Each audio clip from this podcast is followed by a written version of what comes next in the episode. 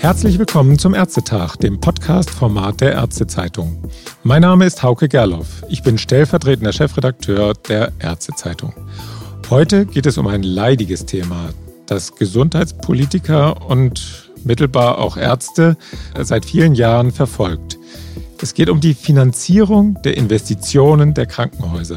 Um die ist es nämlich seit Jahren schlecht bestellt, weil die Länder ihrer Verpflichtung in der gesetzlich vorgesehenen dualen Finanzierung der Kliniken nur unzureichend nachkommen.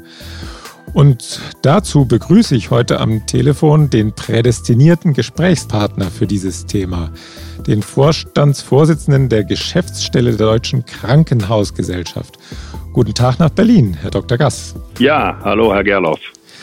Herr Dr. Gass, in seltener Eintracht haben sich vor ein paar Tagen Kostenträger, GKV und PKV wohlgemerkt gemeinsam, und die Deutsche Krankenhausgesellschaft zu Wort gemeldet und einmal mehr berichtet, dass die Länder den objektiv errechneten Investitionsbedarf von mehr als 6 Milliarden Euro im Jahr nur zur Hälfte abdecken.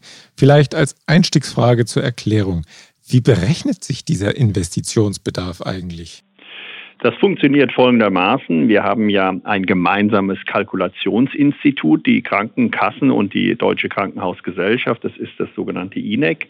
Die berechnen auch die Fallpauschalen, also die DRGs, von denen haben die meisten schon mal etwas gehört. Das sind die äh, Gelder und Vergütungen, mit denen die Krankenhausleistungen dann äh, finanziert werden von den Krankenkassen. Und dazu wird ergänzend kalkuliert von etwa 250 Krankenhäusern aufgrund deren Kostenstruktur, wie hoch die Investitionen sind, die die Krankenhäuser im Jahr leisten. Und das wird dann ausgewertet und an die jeweiligen DRGs sozusagen drangehängt. Ähm, das ist ein relativ technisches Verfahren, aber aus diesen Kostendaten, aus den realen Investitionen der 250 Kalkulationskrankenhäuser wird dieser Investitionsbedarf abgeleitet. Mhm.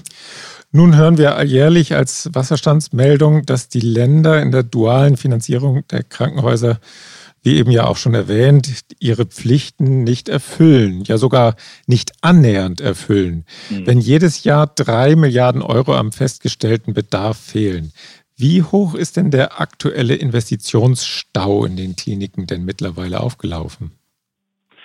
Der wird in den ähm, einzelnen Bundesländern in unterschiedlicher Höhe angegeben. Wir haben auch innerhalb der Länder unterschiedliche Situationen.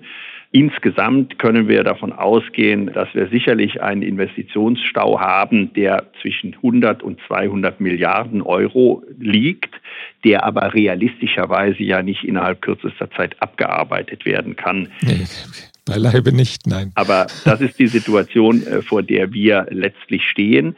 Und dieser Investitionsstau, der entwickelt sich natürlich über die gesamten Jahre. Und jetzt stehen wir ja vor einer grundlegenden Frage, nämlich wie geht es weiter mit der Krankenhauslandschaft. Und deshalb muss man, glaube ich, wenn wir darüber sprechen, wie viel Investitionen brauchen wir eigentlich in Zukunft, uns auch über die Frage unterhalten, wie viele Krankenhäuser wollen wir eigentlich haben, wo sollen die sein, wie sollen die ausgestattet sein.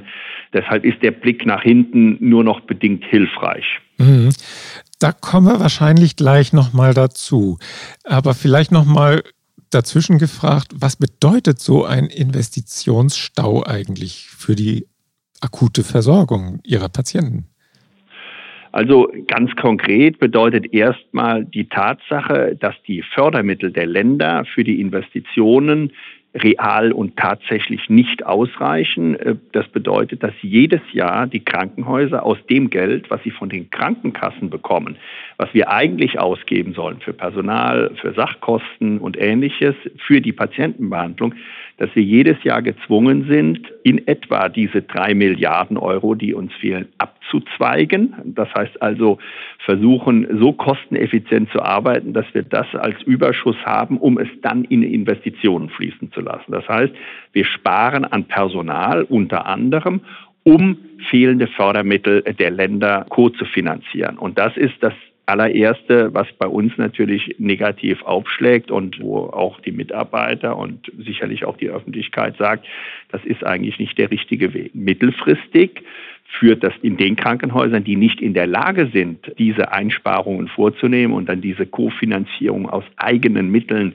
zu refinanzieren dazu, äh, dass wir vielfach einen wirklichen Investitionsstau haben, der spürbar ist. Dass wir beispielsweise nach wie vor Krankenhäuser haben, in denen in den Patientenzimmern keine Nasszellen sind. Das heißt, da müssen die Patienten die Toiletten und die Bäder auf dem Flur aufsuchen. Das kann man sich kaum noch vorstellen, dass das in einem so hochentwickelten Land wie Deutschland der Fall ist, aber das ist so. Oder dass wir Operationssäle haben, die schon 30 Jahre alt sind, wo jedem klar ist, da gibt es mittlerweile natürlich sehr viel bessere Techniken, nicht nur für das Thema Hygiene, Raumluft und ähnliches, sondern auch was die Abläufe in den Krankenhäusern angeht.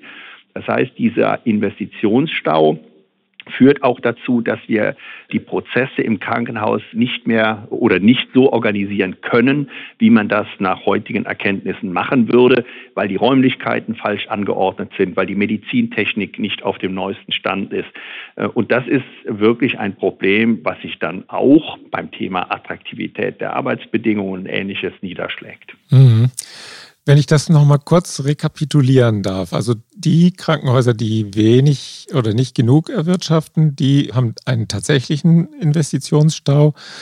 Und die anderen, die versuchen aus den knapp kalkulierten DRG so viel abzuzwacken, damit sie eben dann selber aus den Kassengeldern ihre Investitionen finanzieren. So war das ja, so haben Sie das so ja eben es. beschrieben. So ist es. Ja. Und können Sie vielleicht mal die Folgen beschreiben, die das für den stationären Sektor hat? Ich meine, die Kliniken haben ja wahnsinnig gespart, zum Beispiel an der Pflege, über die sie ja wenig Geld erwirtschaften können. Äh, die ist ja sozusagen in den DRG lange Zeit drin gewesen. Mhm. Das hat sich ja jetzt geändert. Vielleicht auch aus dem Grund. Welche Folgen sehen Sie aus dieser Situation heraus für die Kliniken und für die stationäre Versorgung? Ja, es ist ja in der Tat so, äh, das muss man sich fast schon auf der Zunge zergehen lassen, als die Pflegepersonalkosten jetzt vor einigen Jahren durch eine Entscheidung äh, des Bundes aus den DRGs rausgenommen wurden, separat finanziert wurden, eigenes Pflegebudget, hat Minister Spahn damals gesagt, das machen wir damit die Krankenhäuser nicht mehr an Pflege sparen müssen oder können, mhm. um es für fehlende Investitionen zu verwenden. Das heißt also, es ist tatsächlich so, dass in Teilen, nicht nur im Bereich der Pflege, sondern ganz grundsätzlich natürlich auch an Personal gespart wird aber dass eben auch gespart wird, beispielsweise bei dem Thema Digitalisierung, dass wir nicht wirklich gut vorangekommen sind, so gut wie wir hätten vorankommen können liegt auch daran, dass ein Großteil der Krankenhäuser diese hohen Investitionen in die Digitalisierung gar nicht alleine stemmen kann. Und auch das hat der Bund in seinem Gesetz, das vor kurzem in Kraft getreten ist, das Krankenhauszukunftsgesetz, wo ja 4,3 Milliarden Euro für die Digitalisierung in den Krankenhäusern zur Verfügung gestellt werden. Wenn Sie da die Präambel lesen, steht explizit drin, wir machen das, weil die Länder nicht genügend Geld zur Verfügung stellen. Das heißt, die Länder die eigentlich für die Krankenhausversorgung zuständig sind, für die ja, Infrastruktur der Krankenhausversorgung zuständig sind, vernachlässigen diese Infrastruktur und lassen damit ein Stück weit die Krankenhäuser im Regen stehen, äh, manchmal im wahrsten Sinne des Wortes, wenn die Infrastruktur zu marode wird. Mhm. Auch da kommen wir gleich noch mal dazu. Vielleicht noch einen weiteren Aspekt. Es wird ja immer wieder gesagt, auch dass die Chefärzte sich so unter Druck fühlen, dass sie bestimmte Operationsleistungen erbringen müssen in Vorgaben der Verträge. Vielleicht jetzt nicht mehr ganz so schlimm, weil da Gerichtsurteile davor stehen. Aber dieser wirtschaftliche Druck, der ja auch vielleicht dazu beiträgt, am Ende die, die Leistungsmenge stärker auszuweiten, als es tatsächlich nötig wäre vom medizinischen her, hat der auch damit zu tun? Oder glauben Sie, dass das sowieso dann auf die Ärzte als ökonomische Zwänge niederkommen würde? Also die Krankenhäuser stehen ganz allgemein unter einem wirtschaftlichen Druck, nicht nur wegen der fehlenden Investitionsmittel, sondern auch wegen der, der Vergütungssystematik, die wir in Deutschland haben. Da will ich Sie kurz mitnehmen. Es ist ja so, dass die Krankenhäuser sich faktisch fast ausschließlich aus der einzelnen Leistung refinanzieren können. Das heißt, ein somatisches Krankenhaus bekommt nur dann Geld von den Krankenkassen, wenn es eine DRG abrechnet, wenn es also tatsächlich einen Leistungsfall hat. Und das haben wir jetzt ja genau erlebt. Mhm. Wenn die Leistungsmenge nach unten geht, fehlt automatisch eine ganze Summe an Geld, weil es keinerlei sogenannte Vorhaltefinanzierung gibt. Wir sind ja, ja 24 Stunden, 365 Tage auch in Bereitschaft, auch in Regionen, die weniger dicht besiedelt sind, wo äh, die Krankenhausfälle nicht so häufig sind wie in den äh, dicht besiedelteren Gebieten. Und trotzdem muss da natürlich alles vorgehalten werden. Die Notaufnahme, die Diagnostik, all die Dinge, die wir alle aus den Krankenhäusern kennen. Und das Finanzierungssystem, was wir dafür haben, ist dazu nur bedingt geeignet. Und das führt dann zu den von Ihnen auch ein Stück weit beschriebenen Hamsterrad-Effekten, dass man versuchen muss, über entsprechende Leistungsmenge all seine Kosten zu refinanzieren. Und wenn dann eben noch das dazu kommt, worüber wir uns eben unterhalten haben, dass ich nämlich gezwungen bin, in gewissem Umfang auch Überschüsse zu machen, die ich dann einsetze, um fehlende Fördermittel im Bereich der Investitionen zu refinanzieren, wird der Druck auf die Leistungserbringung natürlich noch stärker. Das ist ja auch ein Thema, was wir jetzt nach der Bundestagswahl mit der neuen Bundesregierung unbedingt angehen wollen, nämlich eine Veränderung in der gesamten Finanzierungssystematik, die uns ein Stück weit entlastet von diesem Finanzierungssystem reinbezogen über die Leistungsmenge wo wir aber auch wissen, da wird es dann auch um Krankenhausstrukturen gehen. Und das hängt ja tatsächlich auch alles zusammen. Das äh, Interessante ist, wenn Sie mit den Ländern sprechen und einem Minister dann den Hinweis geben, dass er selbst ja über seine Entscheidungen eben hier die Krankenhausstrukturen vernachlässigt, dann hören Sie nicht selten hinter verschlossenen Türen, ja, ich gebe kein zusätzliches Geld in diese Strukturen, wenn die nicht vorher so reformiert sind, dass ich am Ende nur noch die Häuser finanziere, die ich wirklich brauche. Aber da gehört eben dann auch eine offene Diskussion darüber, welche Häuser sollen denn bleiben, in welchen, mit welchen Leistungsstrukturen und Ähnlichem. Und ich kann nicht sozusagen diesen kalten Strukturwandel, das ist das Stichwort, was wir immer ins Feld führen. Ja. Wir haben einen mhm. kalten Strukturwandel durch die Verkürzung äh, der Finanzierung, weil sich die Politik nicht traut, deutlich zu sagen, wie zukünftig Krankenhausversorgung aussehen soll. Ja, das wird ja dann vielleicht in der nächsten Legislaturperiode soweit sein. Ich meine, äh, immerhin hat ja der Bundesgesundheitsminister beziehungsweise die Koalition hat es ja beschlossen, tatsächlich Geld in diese Strukturen gesteckt oder will es stecken. Über das Krankenhausstrukturgesetz haben Sie gesagt. Den Strukturfonds gibt es ja auch noch. Mhm. Der Bund wird da so ein bisschen zum Deus ex machina, könnte man ja mhm. fast denken. Und da scheint ja doch so ein bisschen wieder die Gießkanne da vorzuherrschen, wenn es um die Verteilung der Mittel geht und nicht unbedingt diejenigen Kliniken, die da voranschreiten, besonders stark gestützt werden. Äh, ist das so oder wie sehen Sie da diese Finanzierung der Digitalisierung? Es ist natürlich so, dass wenn, wenn wir jetzt zunächst mal bei dem Krankenhaus-Zukunftsgesetz bleiben, wo es ja sehr stark um die Digitalisierung geht, diese 4,3 Milliarden, wo 3 Milliarden vom Bund kommen, 1,3 Milliarden von den Ländern als Kofinanzierung. Im Übrigen kommt das Geld vom Bund aus Europa und nicht aus dem Bundeshaushalt, aber das sei nur am Rande erwähnt. ja.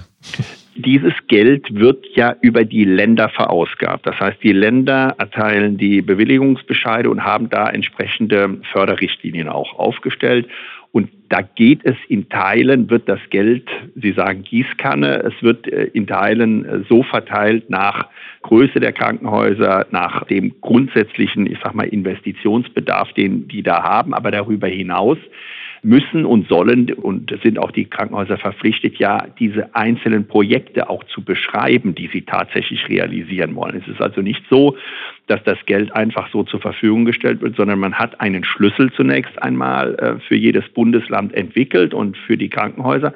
Und äh, um dieses Geld zu erhalten, müssen die Krankenhäuser sehr konkrete Projekte benennen, die sie im Rahmen der Digitalisierung voranbringen wollen. Das wird natürlich dann im Anschluss auch geprüft über Schlussverwendungsnachweise und ist man weitergekommen im sogenannten Reifegrad der Digitalisierung. Da gibt es dann auch ein, ein Verfahren, mit dem das gemessen werden soll. Aber ja, es können alle Krankenhäuser partizipieren. Ja, das ist ein Stichjahr ist dann 2025, ne? Genau. Ja. Genau, also bis dahin müssen Sie dann weitergekommen sein. Müssen die Projekte abgeschlossen sein. Das wird eine große Herausforderung. Sie können sich vorstellen, das ist schon für die Häuser selbst ein großes Thema, aber wir müssen ja auf ganz viele externe Dienstleister zugreifen aus dem IT-Bereich. Und auf die greifen jetzt alle zu. Das ist immer das Dilemma, wenn Sie so ein großes Programm auflegen, äh, dass Sie damit natürlich auch den Markt gehörig in Bewegung bringen. Mhm. Nun ist ja so, dass die Länder da also drei Milliarden kommen ja vom Bund und 1,3 Milliarden. Beziehungsweise aus Europa. Oder von Europa aus dem mhm. Corona, letztlich ja aus den genau. Corona-Mitteln. Ne? Ja, genau. So ist es, ja, ja, ja. Das ist ja dann auch schön für den deutschen Haushalt. Mhm. 1,3 Milliarden sollen dann die Länder beisteuern. Wenn sie das nicht tun, sollen die Kliniken das dann selbst aufbringen. So habe ich das verstanden. So ist es, ja. ja, ja. Wie ist denn da der Umgang in den Ländern damit? Machen die Länder da ihre Hausaufgaben? Und wie läuft das da mit der Genehmigung der Anträge. Ja. Ist das schon im mhm. Gange? Passiert da was? Also mir ist jetzt kein Land bekannt, was nicht zugesagt hätte, dass sie die Kofinanzierung leisten. Da gab es am Anfang Unsicherheiten, aber die Länder haben sich nach meiner Kenntnis zwischenzeitlich alle bereit erklärt, auch die Kofinanzierung zu leisten. Ah ja. ähm, die Förderrichtlinien sind in den Ländern äh, weitgehend erarbeitet und die Krankenhäuser äh, sind auch schon dabei, diese Anträge zu stellen. Was noch nicht passiert ist, dass jetzt sozusagen dann im Rücklauf auch die Bescheide gekommen sind. Mhm. Allerdings ist es so, in diesem Gesetz sind so ein paar spezielle Fristen drin. Das heißt, wenn ich einen Antrag stelle und höre eine ganze Zeit nichts, dann gilt er sozusagen stillschweigend genehmigt. Also da ist auch Druck jetzt ah ja. auf den mhm. Genehmigungsverfahren für die Länder. Die können sich da jetzt auch nicht ewig lang Zeit lassen. Mhm. Wenn wir jetzt mal also es gibt den Strukturfonds ja auch noch. Genau. Was wird über den Strukturfonds genau gefördert, wenn wir das nochmal kurz streifen wollen? Ja, der Strukturfonds sind ja, ist ebenfalls Investitionsmittel, die sozusagen paritätisch von Bund und Ländern ergänzend zur normalen Investitionsfinanzierung der Länder jetzt befristet geleistet werden. Und da ist die, das Kernziel ist sozusagen eine Krankenhausstrukturentwicklung mit der Zielsetzung, beispielsweise dort, wo Krankenhäuser sehr dicht beieinander liegen, möglicherweise Fusionen zu organisieren oder die Verlagerung von Leistungsangeboten von A nach B. Also da ist es tatsächlich das Ziel, die Versorgungslandschaft in eine Zukunft zu entwickeln, die aber nicht wirklich sagen wir mal, allgemein definiert ist, sondern da kann jedes Krankenhaus äh, einen Antrag stellen äh, oder die Länder können sie auch dazu auffordern, Anträge zu stellen.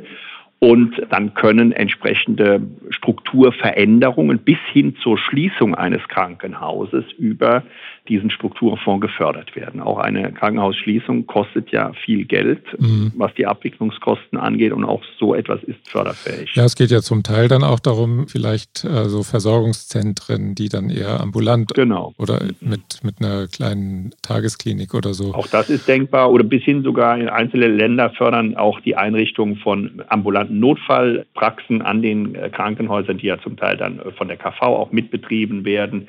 Also da geht es schon darum, wirklich neue Möglichkeiten dann auch zu entwickeln. Sektorübergreifende Versorgung ist durchaus auch denkbarer Fördertatbestand. Ja. Wenn man jetzt vielleicht mal ketzerisch fragt, wenn der Bund jetzt Teile der Investitionsmittel beisteuert, müsste er dann nicht auch bei der Krankenhausplanung mitreden können? So nach dem Motto, wer bezahlt, der bestellt dann auch? Ja, das ist ein Argument, was wir ja immer wieder hören, was auch immer wieder vorgetragen wird. Äh, zunächst mal muss man ja sagen, es ist ja grundgesetzlich geregelt, dass die Länder für die Krankenhausplanung zuständig sind, die Verantwortung dafür tragen. Also wenn man das sauber jetzt auch auf den Bund oder in Teilen auf den Bund übertragen wollte, mhm. müsste man wirklich sehr konkret hier auch eine Grundgesetzänderung herbeiführen. Aber das wird ja teilweise auch gefordert, nicht? Ja, ja. aber wenn man äh, sich die Situation mal genau anschaut, regelt der Bund schon heute äh, faktisch die Krankenhausplanung mit, indem er nämlich über die Gesetzgebung und den gemeinsamen Bundesausschuss Strukturvorgaben für eine ganze Bandbreite an Leistungserbringungen vorgibt, Mindestmengen und ähnliches. Und damit sorgt er für Strukturveränderungen, ohne jetzt konkret zu sagen, der Standort A wird mit dem Standort B zusammengelegt oder ähnliches, sondern er regelt mit dem Ziel einer gewissen Zentralisierung über den gemeinsamen Bundesausschuss und nimmt natürlich damit dem, dem Krankenhausplanungs, der Krankenhausplanungsbehörde der Länder in hohem Maße auch Entscheidungsspielraum weg, weil wenn ich ein Krankenhaus dann gegen diese Strukturvorgaben planen wollte, kann ich überhaupt nicht erfolgreich sein, weil dieses Krankenhaus darf die Leistung nicht erbringen, sie darf sie nicht abrechnen. Das heißt also, der Bund regelt heute schon massiv mit, greift in die Krankenhausplanung der Länder ein. Und ich sage mal so, wenn ich Länderminister wäre, würde ich mir die Frage mal umgekehrt stellen, wenn schon so viel mitgeregelt wird, müsste der Bund dann nicht schon längst mitbezahlen. Das wäre dann die umgekehrte Sache, ja. ja. Da gibt es ja auch durchaus einige Fälle, nicht? Jetzt zuletzt ja. diese Lungenklinik da in Schleswig-Holstein, die geschlossen wird zum, zum Jahresende, ist ja so ein Beispiel, mhm. die, obwohl die ja in der Forschung sehr aktiv waren. Also das ist dann für Sie auch eine Form des kalten Strukturwandels, nehme ich an. Das ist ja auch explizit die Zielsetzung. Also ich war heute Morgen noch bei einem Kongress, wo ich einen Spitzenvertreter des GKV-Verbandes gehört habe. Die Krankenkassen interpretieren ihre Aufgabe im gemeinsamen Bundesausschuss, dort wo es um äh, Strukturqualitätsvorgaben geht, eindeutig so, dass diese Strukturvorgaben so gesetzt werden, dass die Folge eine Zentralisierung ist, die Folge ein Abbau von stationären Kapazitäten ist. Also man ist ja auch der Auffassung, es wird eben zu viel im Krankenhaus behandelt. Es müsste deutlich weniger sein. Und insofern ist das genau dieser kalte Strukturwandel. Kalt deshalb, weil es weil die Politik eben nicht die Verantwortung übernimmt und sagt, gut, wir wollen möglicherweise eine Veränderung, die ist zwischen Bund und Ländern dann auch vereinbart mit einer klaren Zielsetzung. Und insofern hätten dann die Länder die Aufgabe, das auch im Rahmen ihrer konkreten Planung nachzuvollziehen. Aber da, das fasst man nur mit spitzen Fingern an oder gar nicht, sondern macht das so über die Hintertür, über diese Strukturvorgaben oder über Verknappung der Finanzmittel. Mhm. Darüber haben wir vorhin gesprochen. Und dann scheidet immer wieder mal ein Krankenhaus aus, weil es äh, die Leistung nicht mehr erbringen darf, weil es nicht äh, in der Lage ist, äh, sich wirtschaftlich zu stabilisieren. Die Menschen wundern sich, die Kommunalpolitik wundert sich, alle reiben sich die Augen und vielleicht manche protestieren auch, aber das ist die Folge der Politik, die wir jetzt seit vielen Jahren erleben. Mhm. Kommen wir nochmal auf die Investitionsfinanzierung zurück. Was wäre denn, wenn Sie einen Wunschzettel schreiben dürften, wie eine gute Investitionsfinanzierung aus Ihrer Sicht auszusehen hätte? Was würden Sie da drauf schreiben? Ich meine, Füllhorn äh, gibt es wahrscheinlich keins, ne? Ein, jedenfalls kein unerschöpfliches. Also ich würde auch nicht mit der Investitionsfinanzierung anfangen, zu sagen, wir brauchen mehr Investitionsmittel, die brauchen wir natürlich, aber ich würde zunächst damit anfangen und sagen, Bund und Länder, setzt euch zusammen und definiert, wie Krankenhausversorgung zukünftig in Deutschland organisiert sein soll. Wie viel Wohnortnähe und Flächendeckung wollt ihr haben in bestimmten Leistungsfeldern? Wie viel sektorübergreifende Versorgung wollt ihr? Wie viel ambulante Leistungen sollen Krankenhäuser auch erbringen? Und wenn das Bild klar ist, dann muss man darüber sprechen, was brauchen wir an Investitionsmitteln, um dieses Ziel zu erreichen und es auch nachhaltig zu finanzieren. Und da gehört dann aus meiner Sicht, und das wäre dann der zweite Wunsch auf dem Wunschzettel, dass sich Bund und Länder dann eben in einer gemeinsamen Verantwortung für die Investitionsfinanzierung vereinbaren und dass der Bund die Landesmittel kofinanziert, dass aber gleichzeitig auch die Länder verpflichtet werden, ihren Beitrag zu leisten und jetzt nicht der Bund dann eine Lücke füllt, die die Länder dann einfach unversorgt lassen, sondern es muss dann klar sein, wenn der Bund einen Euro gibt, dann müssen die Länder diesen Euro auch geben, sodass das jetzt nicht irgendwie das eine durch das andere eingespart wird. Und das Ganze muss nachhaltig sein. Es ist gut, dass wir jetzt die 4,3 Milliarden für die Digitalisierung haben. Das ist aber ein Impuls und wir müssen diese Mittel verstetigen. Es geht nicht um ein Füllhorn, sondern es geht um eine objektive Betrachtung. Und wenn ich noch einen dritten Wunsch in dem Zusammenhang frei haben dürfte, dann wäre es eine deutliche Entschlackung der Genehmigungspraxis in den Ländern. Wenn Sie dort heute eine Baumaßnahme im Krankenhaus beantragen, machen Sie im Durchschnitt nach sieben Jahren den Spatenstich. Das ist eindeutig zu lang. Ui, ja, in der Tat. Ja, die Fee hat gut zu tun. Und glauben Sie denn, dass sie, dass sie dann auch zu ihrem Zauberstab greifen wird, diese Fee, wenn man das jetzt mal überlegt? Also nächste Legislaturperiode werden ja die Karten auch neu gemischt. Wer weiß, was für eine Konstellation das gibt. Im Moment ist ja eigentlich fast alles noch drin. Wo sehen Sie die Krankenhausversorgung in den nächsten vier Jahren? Geht es da voran in dem Sinn, wie Sie es gerade eben beschrieben haben? Also ich bin Optimist. Ich habe ja jetzt die Aufgabe hier in Berlin in dieser neuen Funktion auch erst im April angenommen. Und ich bin zuversichtlich, dass die Politik nach der Wahl sehr schnell tatsächlich erkennt, wir müssen uns wirklich auf grundlegende Reformen verständigen. Wir dürfen nicht das machen, was wir jetzt über viele, viele Jahre gemacht haben, immer wieder den nächsten Buchstaben ins Sozialgesetzbuch schreiben. Wir sind bei einigen Paragraphen schon beim Buchstaben L. Da blickt auch kein Mensch mehr durch. Das passt auch alles gar nicht mehr zusammen. Wir brauchen wirklich diese grundlegende Revision. Und ich habe den Eindruck, dass zunehmend erstens die Politik erkennt, dass hier mal ein neuer Weg beschritten werden muss, dass auch die äh, eigenen, die, die eigenen Leute, also unsere Krankenhausträger auch sagen, so wollen wir nicht weiterarbeiten in dieser Überregulierung und kleinteiligen Steuerung aus Berlin. Wir sind bereit, auch unseren Beitrag zu leisten, also aktiv an Strukturveränderungen mitzumachen, auch auf Standorte zu verzichten an der einen oder anderen Stelle. Wir sind zu Fusionen bereit, aber dann muss eben auch die Politik bereit sein, Verantwortung zu übernehmen und Farbe zu bekennen, die gesellschaftliche Debatte zu führen, wie soll Gesundheitsversorgung im Land, in den Ballungsgebieten, in den Regionen aussehen. Mhm. Herr Dr. Gass, haben Sie vielen Dank für das Gespräch heute. Die Umgestaltung der stationären Versorgung ist mit Sicherheit eine der Großbaustellen für die nächste Koalition.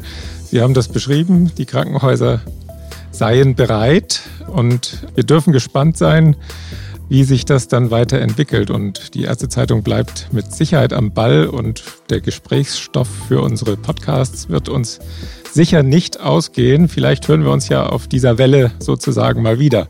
Alles Gute Ihnen. Ja, vielen Dank, Herr Gerloff. Auch für Sie alles Gute und äh, ich freue mich auf ein Wiederhören. Tschüss.